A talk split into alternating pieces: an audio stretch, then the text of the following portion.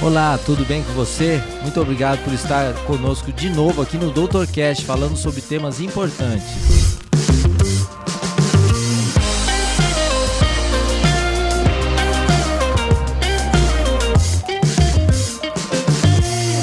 Bom, hoje eu tenho um prazer muito grande de estar aqui com o prefeito Felício Ramute, prefeito em segundo mandato aqui em São José dos Campos. Muito obrigado pela sua presença hoje com a gente, batendo um papo importante sobre as questões da nossa cidade. Eu que agradeço. É bom estar aqui no Doutorcast com você, né, doutor? Gostou? Elton? Gostou do nome? Gostei, bonito nome, logo, tudo do jeito certo. Isso. Ó, eu vou primeiro passar um pouquinho do histórico, é, até para as pessoas que não são de São José dos Campos, que vão acabar ouvindo um pouco ah, o que a gente apresenta aqui no podcast. Eu vou falar quem é o prefeito Felício Ramute prefeito Felício Ramute chegou em São José dos Campos, ainda bem jovem, para assumir um pequeno comércio da família, dando início a uma carreira de empreendedor e também é, acabou criando carinho pela nossa cidade. Em 93, ele acabou se filiando ao PSDB, incentivado aí pelo então deputado é, federal Eduardo Cury e também pelo Emanuel Fernandes. Né? O Felício Ramute além de empresário aqui em nossa cidade, foi secretário também do, de Transportes de São José dos Campos, foi assessor de planejamento de comunicação da prefeitura e também presidente da Urban, a urbanizadora municipal. Ele é formado em administração, com MBA em gestão pública pela Fundação Getúlio Vargas em 2016 foi eleito prefeito de São José dos Campos já no primeiro turno, né? Foi, em um turno só ele foi eleito e em 2020 ele foi reeleito com 204.800 votos aproximadamente, correspondente aí a 58,2% dos votos válidos para o mandato de 2021 a 2024. E papel extremamente importante que teve no enfrentamento à pandemia. Ele trouxe exemplos e, e ações importantes para o país, inclusive, servindo de exemplo para muitas cidades. Foi um, um desafio extremamente grande para todos os prefeitos, mas o Feliz planejou a construção aqui em São José de um hospital de retaguarda, uma, uma novidade no país, feito em tempo recorde. Foi quanto? 35, 35 dias. dias de forma, é, ao invés de realizar hospitais de campanha, um hospital definitivo numa parceria entre poder público e iniciativa privada. E hoje, aos 53 anos, casado com a Vanessa Ramute, Feliz tem uma filha de 15 anos, Isadora, e tem o perfil aí de inovador, dinâmico atualmente, né? Ah, tanto é que hoje, em virtude também das ações ligadas à mobilidade, as estruturas e infraestrutura da cidade. Hoje ele é vice-presidente de mobilidade urbana da Frente Nacional de Prefeitos. Vou até respirar agora para aqui. É, currículo.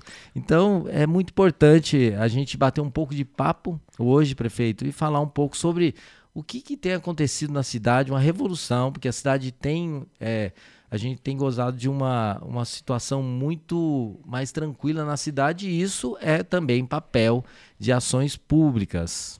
Olha, doutor Elton, é, é, agradecer aí pela leitura do currículo, mas o que a gente é, gosta e o que sabe fazer é conversar com as pessoas. Aliás, aqui estamos aqui exercitando isso. É muito bom poder olhar no olho através é, desse podcast, contar um pouquinho da cidade.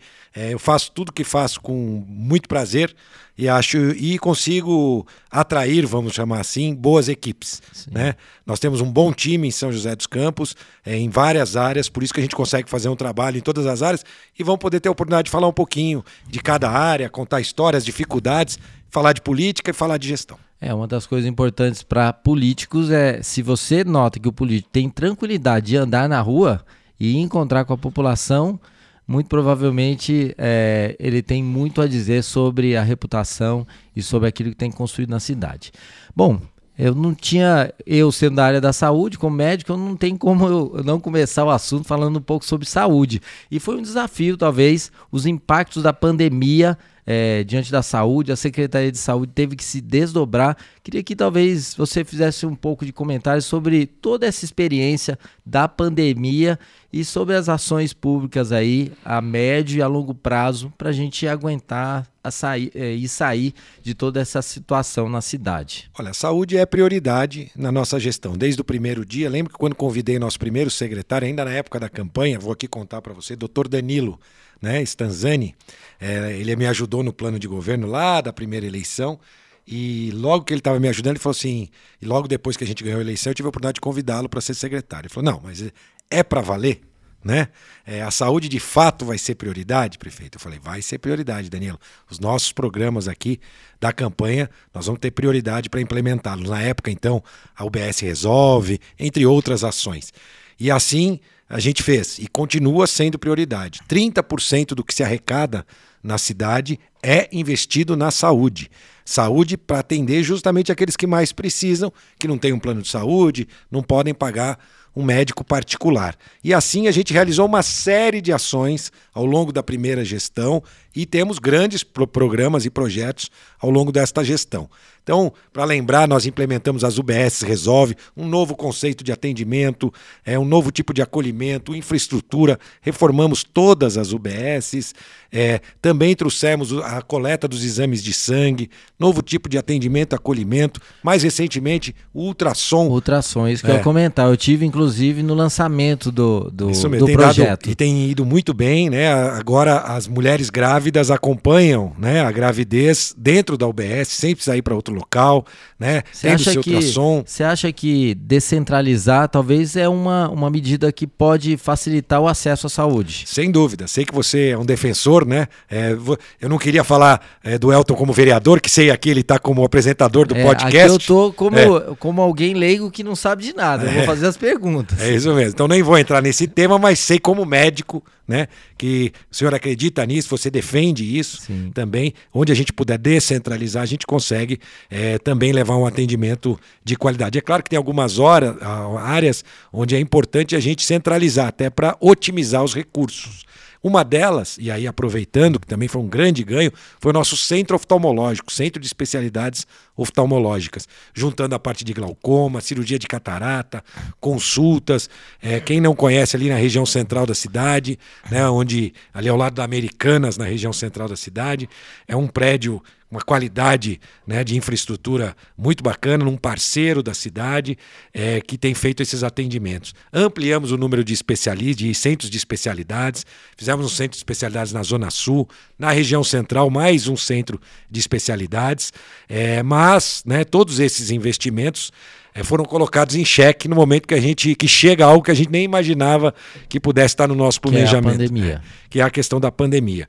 Como adequar e adaptar tudo isso para a gente preservar vidas, atender as pessoas, não sair das rotinas dos atendimentos e ainda enfrentar esse, esse momento tão desconhecido para todos nós naquela época, dois anos atrás mas a nossa equipe soube enfrentar, né? É, criamos iniciativas inovadoras, como colocado, criamos um hospital quando todo mundo estava construindo aqueles hospitais com barracas, né? Que é temporário, futebol, temporário, é, temporário, eram os hospitais de campanha.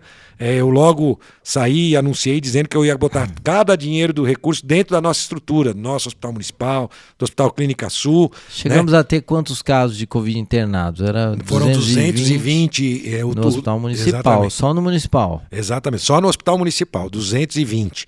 É, ontem recebi o menor número de internações até hoje, 14. Então, muito bacana. E todos mais crônicos, que já estão internados durante, às vezes, até um pouco mais de tempo. É, então, é, a gente percebe agora um momento mais tranquilo, mas voltando às ações necessárias, era o momento de encarar aquela situação difícil para todos. Criamos o comitê de enfrentamento, juntando iniciativa privada, sociedade civil, especialistas de várias áreas, para não dividir o tema economia e saúde, separar esses temas, analisar de forma conjunta. São José conseguiu é, não só fazer o hospital de retaguarda, um hospital definitivo, feito em 35 dias, investimos no hospital. É, também no hospital municipal, ampliamos o número eu noto até que a fala, desde o começo da pandemia, era nós precisamos dar é, condição para atender 100% das pessoas que tiverem necessidade. Essa era a fala de todo mundo, né? E durante todo o tempo houve aumento de demanda.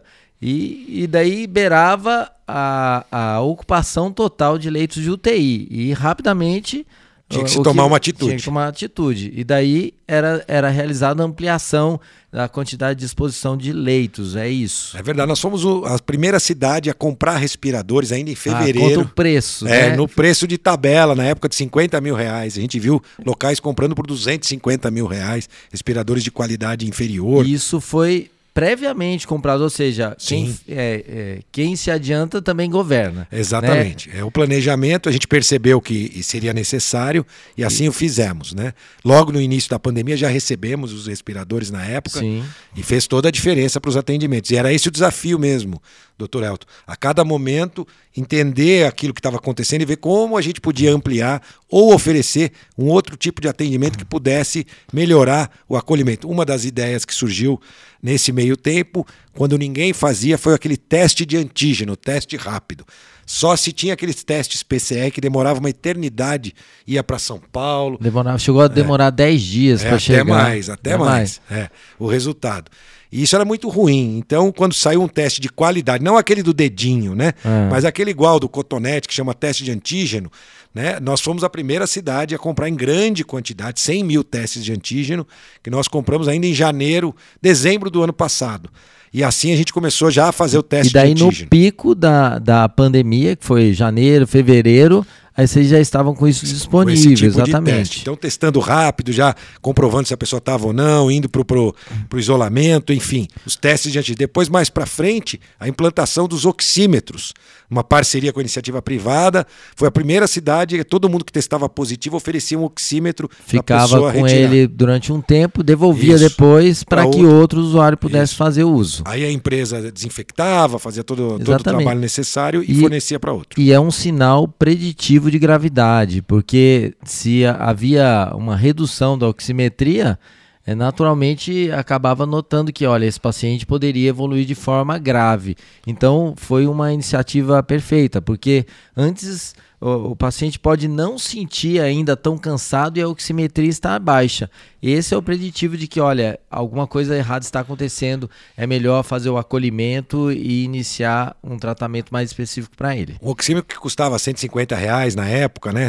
Quando falta o produto, a turma tudo aumenta. Hoje Sim. talvez seja mais barato, mas naquela época chegamos a ter 2 mil disponibilizados. Hoje nós, acho que se não me engano, tem 20, 23 pessoas utilizando o oxímetro na sua casa, acompanhando também, usando um equipamento que só quem tinha recursos poderia comprar. Então foram uma série de ações e atitudes, deve muitas outras aí no meio desse caminho, eu dei um resumo que nos levaram até o menor número de óbitos por habitante entre as maiores cidades do estado de São Paulo. Então, claro, o ideal é que ninguém fosse a óbito, mas seria impossível também. Qual a porcentagem que nós estamos de vacinados aproximadamente em São José? Então, Sabe? A, a nossa luta agora é, é, na segunda dose, né? É, porque teve muita gente que não quis tomar. É, é, é principalmente a segunda dose, o pessoal deixou para o lado, mas nos últimos dias nós implantamos o Vacimóvel, levando isso, é vacinação nos bairros. Exatamente. Né? Isso foi muito bom também, né? Quero lembrar também das casas dos idosos que tanto contribuíram nas vacinações também. Né? A gente abriu as casas dos idosos para fazer. São várias secretarias que. A todos. Quem ajudou muito, acho que foi saúde. É, defesa do cidadão, que mais? A... Para vocês terem uma ideia, é, a distribuição das vacinas era feita pelos guardas municipais às 5 e meia, 6 da manhã, levando para as UBS. Então Sim. todo mundo se envolveu. Então os guardas serviram de logística, né? Ah, claro, no início ainda com o risco de alguém roubar a vacina, mas depois eles nos ajudaram muito na logística. Até a Secretaria de Esportes entrou com professores que foram. Inclusive, teve uma homenagem a eles é, recentemente. Que, aí. como na verdade não tinha atividades esportivas, a gente usou essa mão de obra para poder estar nas UBSs, acolhendo as pessoas, nos centros de vacinação, todos se mobilizaram. É, sempre utilizando o máximo e da melhor maneira os recursos. Exato, todos se mobilizaram e o resultado foi realmente que a gente pôde é, salvar muitas vidas com o atendimento correto e a economia, que eu tenho certeza que nós vamos falar ainda sobre a questão da atividade econômica na cidade, não sofreu tanto quanto as demais cidades. Ainda que, claro, isso tenha é, atingido é, muitas famílias. Eu costumo dizer o seguinte: muita gente fala, ah, a pandemia destruiu todos os negócios. Não, nós tivemos setores da economia que ganharam muito dinheiro na pandemia. E é bom que ganhem, não tem problema nenhum. Eram supermercados, farmácias, laboratórios. Mas eles também foram, é, talvez, é, grupos é, que acabaram investindo, inclusive, ou Sim. trazendo recurso, inclusive na construção aí do Hospital de Retaguarda, que foi essa parceria público-privada que foi, foi Sem feita. Sem dúvida. Eles se sensibilizaram, as construtoras, toda a indústria da construção civil. Esse mercado cresceu muito na pandemia. Mas teve um outro mercado que perdeu muito dinheiro na pandemia, que é uh, de eventos, bares e restaurantes, são parte de turismo. É, isso perdeu muito dinheiro. Então, houve um desequilíbrio econômico. E graças a Deus agora a gente está vendo até muitos bares e restaurantes abrindo em São José dos Campos. Né? É, isso tem me deixado muito contente de ver, primeiro, que nós retomamos os empregos. Todos os empregos que nós perdemos na pandemia, nós já recuperamos. E a tendência é continuar gerando emprego e renda com as ações que depois a gente pode falar um pouquinho sobre esta parte é, da gestão da cidade. Bom, falando de pandemia e vacinação, a gente nota que a segunda dose, parte da população acabou não tomando, ou por relapso, está relapso a, ou se sentindo extremamente seguro, mas é importante tomar. Então, o papel do Vacimóvel é importante, mas vocês têm feito campanha, o que tem feito para estimular a população, inclusive, a tomar novas doses aí. É, esse é o desafio, né? Lembrando, nós temos é, quase 98% da população com a primeira dose, 91% com a segunda dose, então ainda precisamos, estamos cruzando algumas informações para ver se parte dessa população não tomou segunda dose em outro local que não foi em São José. Sim. Então precisamos reforçar. E a terceira dose, que também já está disponível.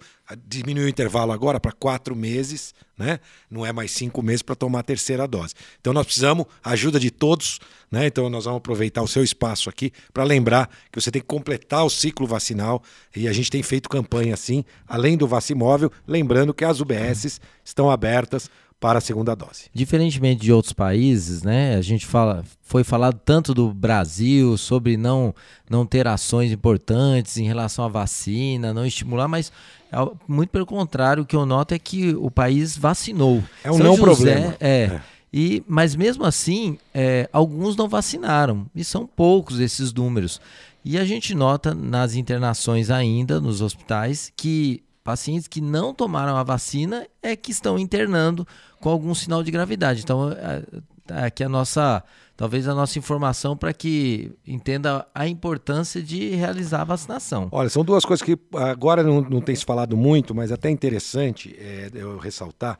É, primeiro, essa questão dos negacionistas. Graças a Deus, eles são muito poucos. Né? É, no é, Brasil em especial. É, então, são muito poucos, ainda que a gente é, tem alguns políticos que façam questão de não esclarecer a importância da vacinação é, para o cidadão. Então, esse é o primeiro ponto. O segundo ponto é que muito se falou sobre tipos de vacina. A vacina A, a vacina B, a vacina C. Olha, eu tenho toda a análise de todo mundo que testou positivo depois de pegar a vacina. E elas estão muito parecidas lá no item gravidade. Quando você vai olhar aqueles que tiveram, que tomaram a vacina, tomaram as duas doses e tiveram Covid com gravidade, que é mínimo, mínimo, mínimo em relação aos não vacinados. E que o desempenho é muito parecido entre uma e outra. Então mostra que a vacina, seja ela qual for, faz toda a diferença. Cê, você pegou? proteger. Eu peguei, peguei. É, Antes eu, da vacinação, né? Eu peguei depois da vacinação. E mesmo assim eu desenvolvi é, uma dificuldade, é, uma anosmia, né? Eu perdi um pouco. Traduz pra gente aí o que é, é Eu perdi um pouco a, a, a, possibilidade de sentir cheiro. Então eu perdi totalmente. Recobrei depois de 10 ou 12 dias, mas recentemente, há três meses depois da minha contaminação, eu sinto que o meu. Eu devo ter perdido em torno de 30%. Isso é muito comum na população. 30% do meu olfato eu perdi e eu tenho uma alteração, sinto uma alteração de cheiro. Numa das coisas que eu mais gosto de tomar, que é café. Perdeu? Eu tomar... Não, eu não perdi totalmente, mas às vezes no primeiro cheiro do café me vem um cheiro diferente. E daí depois é que o cheiro acaba se estabelecendo. Então eu vou continuar fazendo a, a terapia olfatória lá para tentar estimular e recobrar essa inervação, porque vai ser difícil não apreciar um bom café. É um pessoal com sequelas. Eu, assim, aparentemente o que eu senti agora nos dois. Que eu fiquei, eu não costumava ficar muito gripado, né? Nos últimos, no último ano eu peguei umas duas vezes aí gripe, né? Então, principalmente a garganta, essa é a única coisa que eu percebi que mudou um pouco para mim. Mas também no momento lá eu fiquei sem olfato, né? Sem paladar. É, e é muito esquisito, né? Mas graças a Deus é, fui, se manifestou de uma forma leve a minha doença. Né? Bom, é, olha só, a gente tantas coisas foram feitas durante a pandemia, a cidade se manteve mesmo é, com as questões econômicas de todo do país e acabou que com a gestão da cidade, a cidade de, de São José dos Campos já foi classificada é, como a terceira cidade do Brasil que melhor aplica seus recursos. Talvez um exemplo disso foi o Hospital de Retaguarda. Então, é, hoje, é, pensando na administração da cidade, qual é a ordem de prioridade na gestão? Primeiro, saúde, como é que é? Sem dúvida, saúde em primeiro lugar, educação vem na sequência. É, muita gente não sabe, mas 55%, ou seja, mais da metade de tudo que se arrecada é investido na saúde e na educação. Ou seja, saúde e educação é para quem precisa, é quem não pode colocar o filho numa escola particular e quem não pode ir num plano de saúde. 55%. Se a gente somar aí as outras áreas, como área social, outras áreas que atendem as pessoas mais simples, vocês vão ver que a 60 a 65%, quase 70% é destinado às pessoas que mais precisam. E depois, o resto dos recursos também são para as pessoas que mais precisam, mas também atende toda a população. Por exemplo, o recurso que a gente investe na mobilidade urbana. Atende quem tem carro, atende quem tem ônibus, né? Então é um recurso é, que é destinado para toda a cidade. Ou é, na coleta do lixo, ou na iluminação pública, isso atende toda a cidade. Mas, essencialmente, 70% dos recursos da prefeitura são destinados exclusivamente para aquelas pessoas que mais precisam. Falando em mobilidade, eu acho que mobilidade tem sido também um ponto muito forte da, da gestão atual. É, já no é, grandes projetos foram estabelecidos no, na gestão nessa anterior e na atual. E daí vale salientar que São José recebeu a maior obra viária é, do município já feita, que é a Via Cambuí. Agora eu estou em dúvida.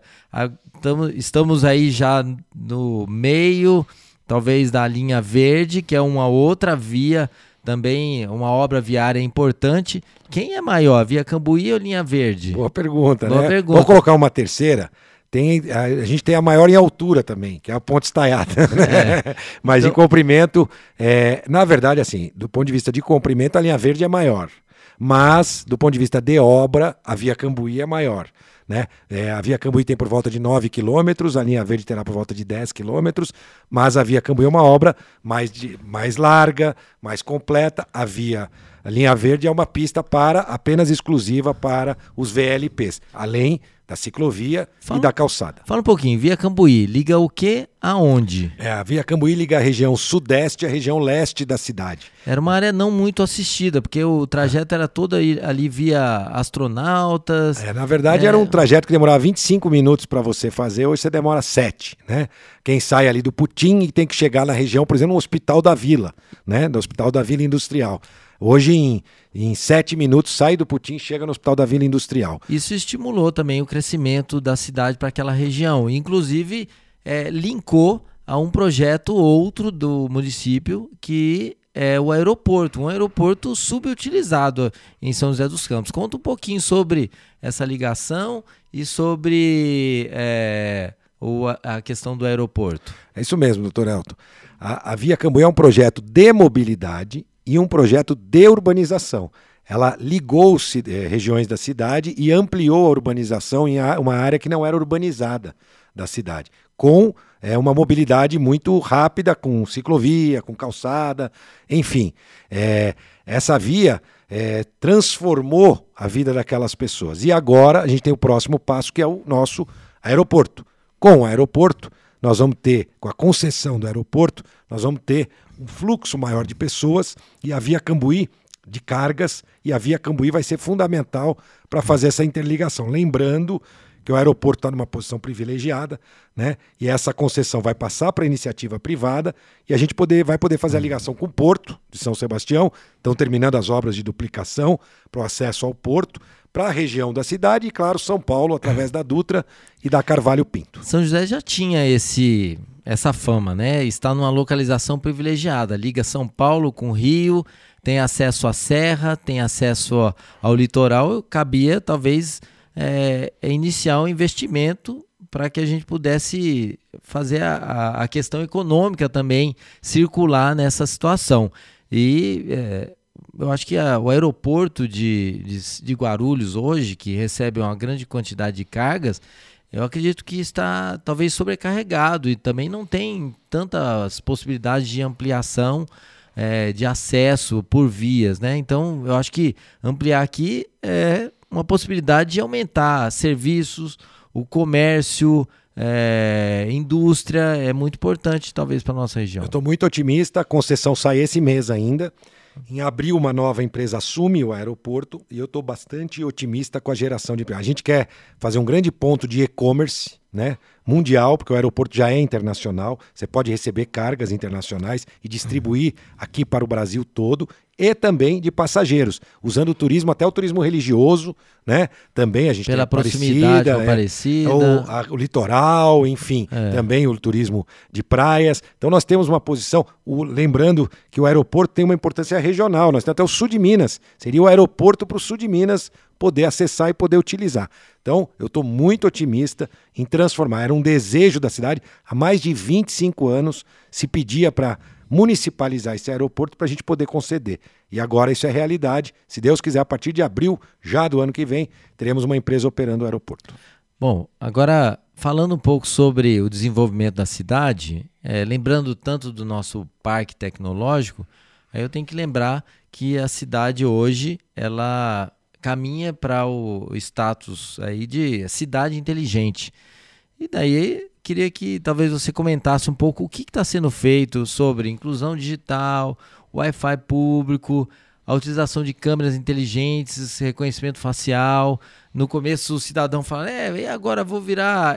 É, é, você agora vistoriado e, e, avaliado por câmera o tempo todo, mas isso traz segurança. E instalaram é, um projeto aqui que é o CSI. O nome ficou até muito. É, é o nome do seriado, né? O nome do seriado, o Centro de Segurança e Inteligência. Isso. E, e tem as interligações semafóricas. Então vamos lá, comenta um pouco com a gente sobre o que você pensa sobre cidade inteligente. Você quer ser, é, né, junto, é, levar a cidade a, a, uma cidade que seja modelo, inclusive para instalação de tecnologia no resto do país.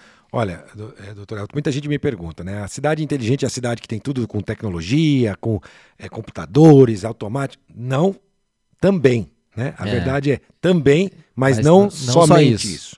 Então, primeiro nós estamos fazendo uma certificação internacional de cidade inteligente. Vai ser a primeira cidade do Brasil certificada por normas internacionais, né, como cidade inteligente. Somente 72 cidades no mundo têm esta norma. Nós já estamos com 85% dos requisitos prontos né, para que a gente possa ter a norma no início do ano que vem, essa certificação. E o que é essa certificação?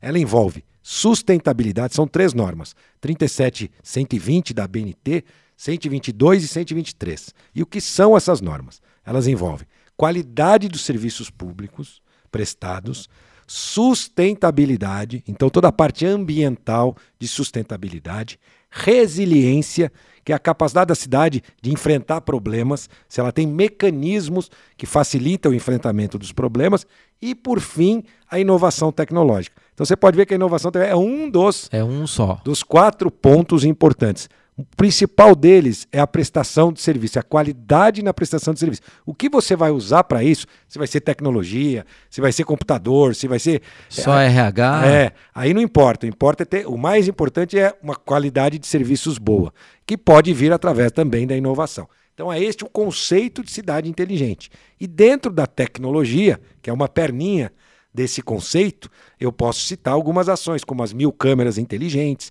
com reconhecimento facial, reduzimos em mais de 60%, é, melhoramos os indicadores de segurança da nossa cidade, reduzindo os homicídios. São José, hoje, entre as maiores cidades do país, é a cidade com o menor número de homicídios mais latrocínios. Né? Homicídio é a morte e o latrocínio é o roubo seguido de morte. Né? Então, a cidade que tem o menor índice de homicídios e latrocínios do Brasil entre as cidades acima de 500 mil habitantes reduzimos roubo de veículo. Claro, a gente gostaria de zerar, mas seria impossível. Então nós estamos reduzindo expressivamente usando a tecnologia, mas não só a tecnologia.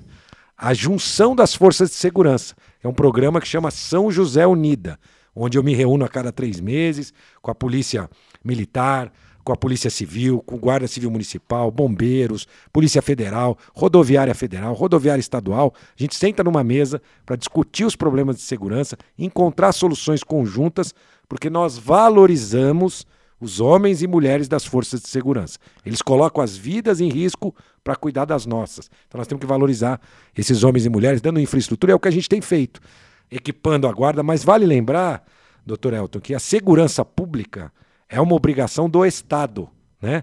Mas o município pode e deve ajudar. E aí a gente implantou a luz de a iluminação de LED, cidade mais iluminada. Isso faz parte de segurança. Faz parte de segurança também e sustentabilidade, porque a gente economiza energia, economiza recursos naturais. É, implantamos os guarda, é, equipamos a nossa guarda, os carros elétricos na guarda municipal, né? Equipamos, compramos a primeira cidade a comprar Glock, que é uma arma né, especial para os nossos, a importar essa arma para os seus homens e mulheres. Enfim, uma série de investimentos na Guarda Municipal e nesta relação conjunta é, com as forças de segurança. O resultado só podia ser positivo e a cidade melhorou muito. Mas posso dar um outro exemplo, por exemplo, de tecnologia na sustentabilidade, que é uma das normas né, da cidade inteligente. Por exemplo, com a usina de geração de energia solar para abastecer a prefeitura. Então nós contratamos uma usina que está sendo construída, 30% do consumo da prefeitura vai vir dessa usina.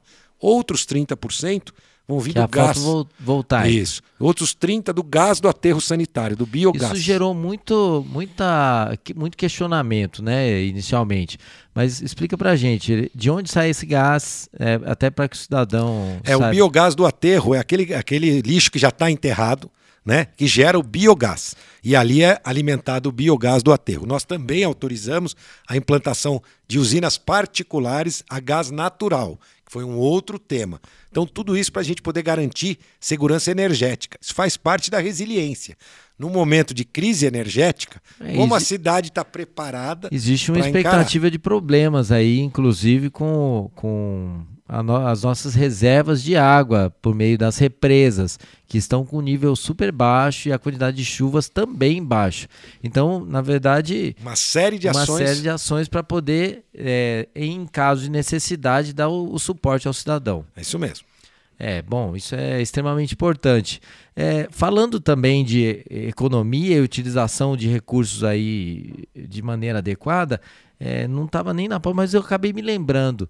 É, os recursos, por exemplo, da prefeitura, como os pagamentos de, da, da água que é utilizado pela prefeitura, passou por uma uma coisa que é bem importante comentar é para o cidadão, porque o cidadão não sabe, ah, eu pago, a prefeitura paga a sua água, mas existe como economizar essa água? Então, comenta, você já sabe é do que eu estou falando. Nós fizemos um projeto em parceria com a Sabesp, chama Projeto Pura, onde Isso. a gente conseguiu economizar 25% das contas com economia, redutores nas escolas, aqueles redutores na, nas torneiras, todo um trabalho que foi feito para trazer mais eficiência no consumo de água.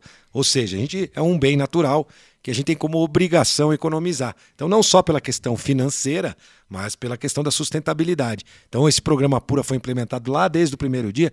Inclusive, a cidade, quando a gente assumiu, tinha dívidas né, na conta de água, luz, há três meses não pagava, e a gente conseguiu economizar recursos com esse programa, quitar todas as dívidas. Isso Hoje, tem abatimento na conta. Sem dúvida, 25% da conta é, desde o início são mais, eu dizia que desde o início da gestão, hoje já são mais de 15 milhões de reais economizados com Isso conta de água. pode ser utilizado pelo cidadão comum?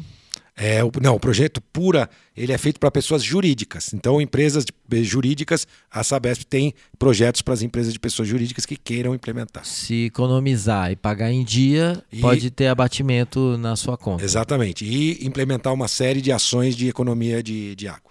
Isso, tá bom. Olha só, a gente falou um pouco sobre cidade inteligente, falou sobre ah, as estruturas e recursos ligados aí à, à mobilidade urbana. E, além disso, é, a, tem questões ligadas ao meio ambiente, né? além do, por exemplo, da usina fotovoltaica. Mas eu vi que é, é importante a gente também é, implantar, por exemplo, parques. Fala um pouquinho. Existem algumas novidades aí, né? Como o Parque Santa Júlia, o Parque do Cerrado. São coisas que estão acontecendo é, na cidade, preservando espaços verdes e também um pouco de qualidade de vida para a população. Sem dúvida. Foram, foi o parque, na verdade, do Casarão, foi o primeiro lá em São Francisco Xavier. Né? Inclusive, a gente tem um espaço reservado para os tropeiros lá, para garantir aquela cultura dos tropeiros, muito bacana. Depois fizemos agora o Santa Júlia, o Parque do Cerrado. Né? Nós devemos, na semana que vem, já aqui contando, vamos inaugurar, reinaugurar, na verdade, abrir de novo o Horto né, onde a gente fez uma grande reforma em todo o receptivo do nosso horto na região norte da cidade. E agora o Parque do Cerrado, que está em audiência pública, mais um parque, preservação né, do Cerrado, e também equipamentos públicos, como a gente tem no Parque Santa Júlia, ou equipamentos de visitação, como nós vamos ter no Parque do Cerrado, de educacionais, né? Equipamentos educacionais e de visitação. Então são os parques são muito importantes para a nossa cidade. É, e essa foi uma ação que São José. Eu lembro, logo que a gente teve a oportunidade do Parque Santa Júlia ser implementado, tanto Santa Júlia quanto o Parque do Cerrado não envolveu recursos públicos. É uma parceria com as empresas proprietárias das áreas fizeram doações. No caso do Parque do Cerrado, eles ainda vão construir o portal e vão manter o parque por cinco anos, vão cuidar da manutenção do parque por cinco anos. Então, foi uma boa parceria para que a gente garantisse essa preservação da natureza. Ah, vamos lembrar também, aproveitando o embalo, já que a gente está falando de meio ambiente, dos nossos crachás das árvores, né? Todas Sim. as árvores aqui têm QR Codes, onde você pode ler com o seu celular a história da árvore, o laudo dela, se ela está em boa, boa qualidade ou não, do ponto de vista fitossanitário. Então, hoje, todas as árvores de São José têm o seu QR Code. E agora enviamos à Câmara Municipal, não quero falar de assunto de Câmara, de vereador hoje aqui. Eu também mas, não afim. É, mas enviamos, enviamos para a Câmara Municipal agora o projeto da lei de arborização. Vamos enviar Sim. o novo projeto de lei de arborização, contando as regrinhas, o como pode tirar, o que pode, o que não pode. A lei era muito desatualizada e para que a gente possa preservar e reciclar as árvores necessárias da nossa cidade, essa lei vai ser fundamental. Tenho certeza que os vereadores é, vão poder contribuir com sugestões e vão poder depois, eventualmente, aprovar essa importante lei para a cidade. É, as escolhas das árvores são extremamente importantes, eu posso falar por mim mesmo. Na frente da minha casa tem uma árvore que eu não entendo essa árvore. É, numa estação do ano, ela cai todas as folhas. Na outra estação, ela cai todas as flores, ela dá uma flor e ela cai no chão. Depois, numa outra estação, ela dá uma vagem bem grande, ela explode. E daí solta igual um tiro, manda semente para tudo que é lugar e a gente passa a manhã inteira varrendo. E daí, na última estação, parece que cai a casca, a casca da vagem. E daí, meu Deus do céu, a gente passa o ano todo. o ano todo varrendo aquela bendita árvore. Então, a escolha também é da, do, do tipo de árvore que pode ser plantada. É, lá por exemplo, atrás não se pensava nisso. É. Destrói, tem árvores que destrói a calçada, né? Tem árvore que, que atrai morcego. Que dá acidente, é. né? Por causa jambolão. Isso, tem, isso escorrega, tem, né? Escorrega. Então tem muito problema e a escolha é, precisava ser monitorada e orientada. Então é um projeto também importante. E aos poucos a gente precisa fazer essa. É, reciclar, né? Renovar esse parque de Sim. árvores. E aí precisa ser do jeito certo. Fala um pouquinho sobre cultura. Eu vi que a, a prefeitura lançou edital para criar a Orquestra Joseense. É, logo no início da minha gestão, eu tomei uma atitude difícil, dura, que foi. foi. terminar com a orquestra que existia na cidade, a Orquestra Sinfônica. Ela consumia ali 2 milhões e meio por ano, lá em 2017, e 90% dos músicos eram de fora da cidade, né? Vinham de Campinas, de São Paulo, pegavam o nosso dinheiro e iam embora, né? Tudo bem, faziam apresentações bonitas, era uma bela orquestra, mas que era cara para a cidade e não, e não tinha um reflexo é, de um círculo na realidade virtuoso. Da cidade, Exatamente. É. E um círculo virtuoso na cidade. A nova orquestra, a Orquestra Joseense, ela é composta de três núcleos. Um de bolsistas jovens aqui da cidade, é, de nível intermediário. Outro de bolsistas que vão receber também de nível avançado. E um terceiro núcleo de profissionais, né? Então são mais ou menos 12, 12, 12 é, integrantes em cada núcleo. Na... Esse núcleo de profissionais, ao longo do tempo, vai poder ser ampliado com a ajuda da iniciativa privada. Então a gente pode ampliar o núcleo profissional, mas não vamos olhar, deixar para trás o músico daqui, esse grupo de músicos daqui da cidade que nós queremos capacitar para se transformar em músicos profissionais. Isso. Na Fundação Cassiano Ricardo, inclusive, é bastante estimulado, principalmente é, no meio jovem, é, inclusive o, e dando acesso a, ao ensino e aprendizagem de música. Então, Isso são mesmo. projetos importantes aí e que viabiliza é, a música para o cidadão. É isso aí. Né? E, a gente chama, fala que é uma orquestra da cidade para a cidade. Né? E ela vai funcionar como os outros núcleos. A gente tem o núcleo do Coral Jovem, né, que ele vai funcionar. Aliás, agora, dia 15, aproveito aqui para fazer a propaganda, nós vamos reabrir a Capela do Vicentina Aranha, hum. que terá uma apresentação do coral ali, né? A Igreja do Vicentina, que terá sua primeira apresentação musical, na verdade. É, vai ser um espaço. Ela já foi reformada, inclusive. Foi pela prefeitura e será um espaço multiuso, né? É administrado pela é, a FAC, pelo Vicentina Aranha. Isso. Bom, premiação. Pela revista Exame, São José dos Campos foi considerada a quinta melhor cidade do Brasil para se viver e trabalhar. Eu acho que tá errado isso aí. É, não, pra mim é a primeira disparada. é, então, como é, você avalia isso, então já falou. Né? não, é bacana. É, né? legal. E, Quinta cidade do Brasil. E é bem... como, como que pensa para melhorar, né? Eu acho que tá tudo sendo, muita coisa sendo feita, mas existem projetos aí para o futuro, né? É. E o que você imagina aí para melhorar ainda mais essa classificação? É, eu costumo dizer para a equipe que a gente não pode se acomodar. Né? Eu tive agora é, é, em Aracaju, num congresso de prefeitos, né? E a gente tem sempre essa troca de informações. O que está dando certo, o que deu errado em outra prefeitura. A gente tem que ter a humildade de enxergar novos projetos, novas formas de prestar serviço e poder trazer e adaptar isso para a nossa realidade. Eu estou sempre ligado e peço para a minha equipe ficar ligada para ver o que a gente pode fazer para melhorar esses atendimentos. Então, em todas as áreas é fundamental que a gente esteja atento né? E não, não, não fique no salto alto, né? Achando Sim. que nós somos uma quinta cidade e está tudo lindo, então não maravilhoso. Não precisa melhorar mais nada, é, né? Não precisa melhorar mais nada.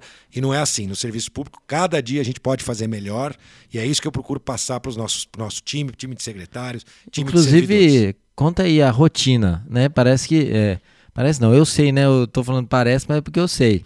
Toda segunda-feira, é, talvez. É as, as situações e tudo que a gente está conversando aqui está na ponta da língua, porque toda segunda-feira vocês têm uma, uma reunião. Isso mesmo, a reunião de secretários, onde a gente implementa os nossos objetivos da semana, conta um pouquinho do que aconteceu, explica para um secretário para o outro, porque às vezes é um tema que atingiu uma pasta e que o outro secretário não tem muito conhecimento. E tem muitas ações da prefeitura que precisam de mais de uma secretaria. Então, é, precisa unir forças para que a coisa ande. Mais do que isso, né, doutora? Lá na primeira gestão, a gente falou da importância de compartilhar recursos. Exatamente. Hoje a cidade é, é, e a prefeitura não divide em pastinha, né? Saúde é uma coisa, educação é outra, o que é meu você não pode usar. Um exemplo disso foi a própria pandemia. Exatamente. Então, a gente é, é, implementou essa cultura do compartilhar recursos. Isso é, é o mundo moderno, onde a gente quer cada vez mais compartilhar os serviços e a gente tem uma grande estrutura na prefeitura que bem utilizada, né?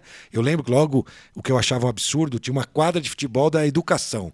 Aí não, fulano não pode usar a quadra. Que ele não é da educação. Porque não é da educação. Então aí, então tudo isso foi sendo melhorado com até os carros, lembra? Existia carro, tava lá secretaria de esporte, secretaria de obras. Hoje você não vê isso nos carros, é os carros da prefeitura. Eles estão aqui para servir o cidadão em todas as pastas necessárias. Claro que a educação tem algumas restrições legais, uhum. que uh, os investimentos na educação têm que ser utilizados exclusivamente na educação, mas é uma questão legal da educação. Fora isso, todas as outras secretarias compartilham bem os seus recursos. Bom, vamos. A gente está caminhando um pouco para o fim, que é, para a gente terminar aqui. Eu queria fazer agora algumas perguntas de cunho mais político. Vamos lá. Né? Então, é, é, recentemente vocês tiveram as prévias aí do PSDB, né? E daí, através de é, democraticamente, eu, eu, acredito, né? O que aconteceu? Houve a campanha de três candidatos pelo PSDB para ver quem seria o possível candidato aí para concorrer na eleição para a presidência. E foi o Dória. É, o que você pensa diante de tudo isso, de, depois de é, vindo esta, é, já essa prévia e determinando pelo PSDB que vai ser o Dória, o que você pensa desses teus próximos três anos de mandato?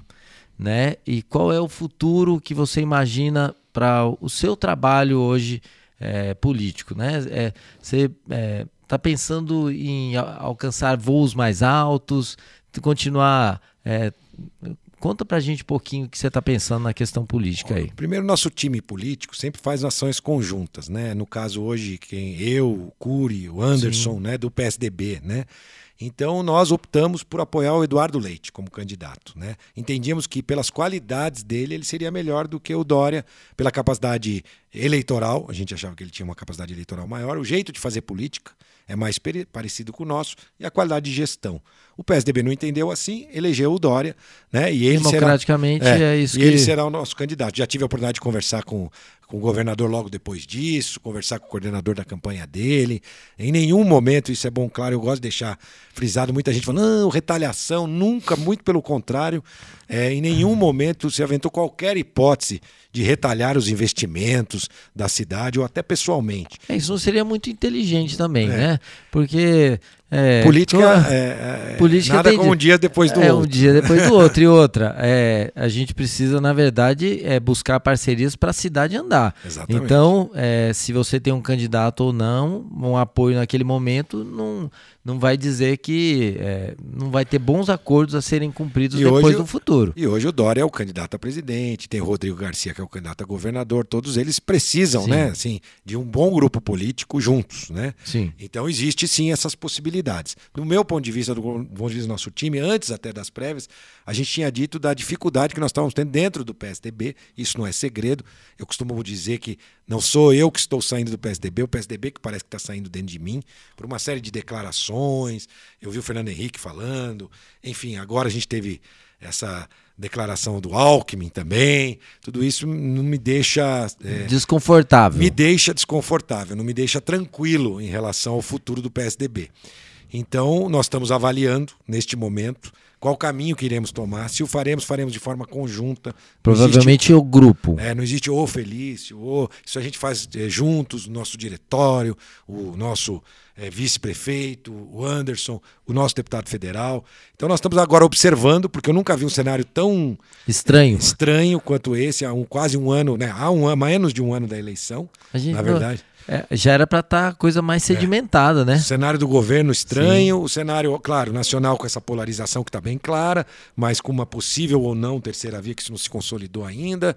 É, então, é, nós precisamos ficar é, ligados, conversar bastante sobre política com outras lideranças, e eu tenho feito isso, né? tenho conversado com presidentes de partido, para que aí depois desta definição eu acho que vai ser o momento de pensar em futuro político. Né? Do meu ponto de vista hoje, meu foco é cuidar da cidade, Ainda cuidar das pessoas. tem mais três anos de mandato aí Sim. pela frente, né? Mas o ano que vem tem eleição. Sim. Como é que você avalia, talvez, o que vai ser para o ano que vem? Porque é um, é um ano meio atribulado, meio é. das eleições. O que, que até, você imagina? Até para deixar claro, tem muita gente que já me perguntou: não, você vai sair candidato a deputado? Não, não vou sair candidato a deputado. É, admiro aqueles que gostam do legislativo, que sabem fazer, sabem legislar. Eu tenho um perfil de executivo. É, não, não pretendo nem nesta eleição e em futuras eleições ser candidato a deputado.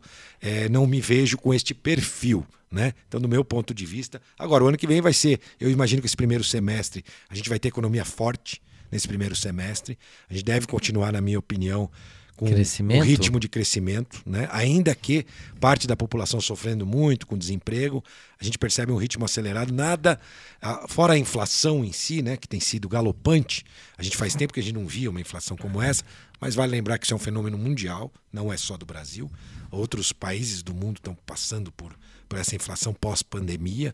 Né? Então eu vejo ainda um cenário de aceleração para o início do semestre e é, aquela disputa que se acaba paralisando no segundo Sim. semestre o país né, por conta da disputa eleitoral. E uma disputa polarizada, é, eu acho que vai ter muito soco para baixo da cintura, né, golpe baixo. Golpe baixo. Né, é, de, de todas as partes. Né, isso não vai ser bonito de ver. Não vejo um cenário bonito de se assistir os debates ou a discussão política, o que é triste porque eu defendo a boa política, né, a política que se faz com respeito, é, entendendo as diferenças.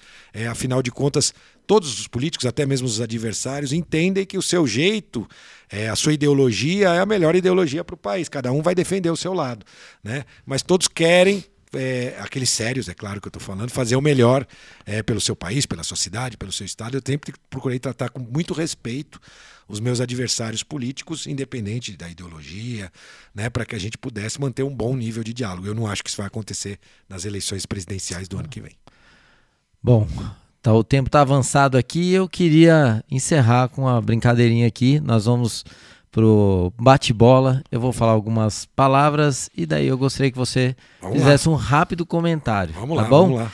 É, então vamos lá, vamos para as palavras, né? Então, primeiro, queria que você falasse sobre uma pessoa ou um ídolo, uma pessoa que. Ó, oh, quero falar sobre meu pai. Né? Meu pai me acompanha, me acompanhou, meu pai tem Inclusive, 84 tem muito prazer anos, de conhecê-lo. Né? Me acompanha sempre. Ele mora em São Paulo, mas está sempre aqui, mora em casa por uns três dias por semana, me visita na prefeitura, visita todos os andares lá, conversa com muitas pessoas, me ajudou na campanha. Então, meu pai é meu ídolo é, um hobby? Porque não sei se já te perguntaram qual é o hobby do prefeito. Já hoje é assistir seriados junto com a minha esposa, eu gosto bastante, né? Então acho que hoje esse é o meu hobby. Uma comida que você fala, ó, isso me enche os olhos. Ah, eu gosto de feijoada, né? E eu como muito picadinho. É um lugar que que te lembre alguma coisa importante. Ah, a minha casa. Eu gosto da minha Você casa. a minha, Até a minha por... casa me lembra coisa muito importante. Minha casa é meu porto seguro, né? Dizem que é um pouco também do meu signo, né? Escorpião, é caseiro tal. A minha casa ali, eu me sinto é, muito bem. Nesse, nesse ponto de vista, não sei se esse era o intuito da pergunta, mas. É agora, uma... um lugar de lembrança, eu vou dizer, ali próximo do deck, ali da Avenida Anchieta. Foi o lugar onde eu e minha esposa abrimos o resultado do exame de gravidez. Ah, ali choramos, eu lembro, a gente olhando o sol ali, sentado na grama. Esse lugar da cidade eu não esqueço nunca. Que legal. Vamos, um medo ou receio? É, um medo ou receio é, de não ser entendido né, é, nas ações à frente da prefeitura. Ser prefeito não é só fazer é, coisas boas, você tem que tomar atitudes duras, e esse é um dos grandes medos é, de qualquer gestor público. Para quem está na área pública, tem que ter esse tipo de sentimento, de saber levar. É verdade. Não é um medo paralisante, né? mas é um medo que você tem que saber enfrentar. É um sonho. Um sonho? É ser o melhor prefeito é, que São José dos Campos já teve. Parabéns.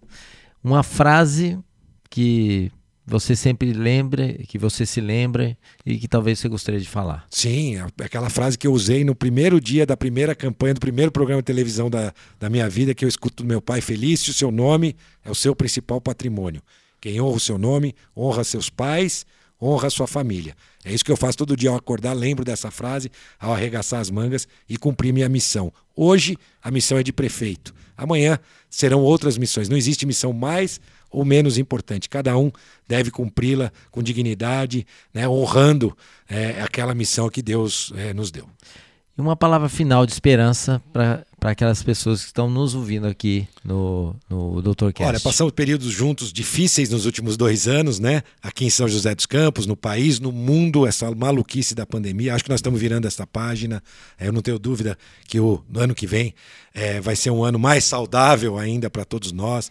É, um ano onde a gente pode, vai poder curtir, até valorizar ainda mais aqueles pequenos momentos que às vezes a gente deixava para trás e nem percebia o quão bonito eram, às vezes aquele momento próximo da sua família ou num local bonito que você já foi, mas não tinha tido a oportunidade de, de olhar de verdade o quão bonito era aquele local. É, então eu tenho certeza que o ano que vem vai ser um ano é, é, de grandes realizações para todos. Eu desejo agora também aproveitando, né, um bom feriados aí, uns bons, bons é, umas boas festas de final de ano, um bom Natal, Feliz ano novo a todos e que a gente possa juntos é, continuar construindo a cidade dos nossos sonhos. Prefeito, foi um prazer demais estar com, com o senhor aqui, de poder ouvir sobre as coisas que tenham acontecido aqui na cidade. É, quero dizer para você que é, é bom mesmo viver isso. isso é, Legal, é uma cidade que assim nos apaixona e as pessoas que vêm para cá acabam amando a cidade até pela estrutura e por tudo que ela pode privilegiar é, de vida aos seus cidadãos. Eu queria também agradecer a todos vocês que estão nos ouvindo aqui no Dr. Cash e dizer que logo mais a gente vai estar com novos temas, com pessoas importantes, falando sobre temas importantes tanto de saúde quanto de gestão de cidade e tantos assuntos são importantes para a gente falar por aqui. Então quero agradecer você e aguardo você no próximo Doutorcast. Muito obrigado. Tchau, tchau.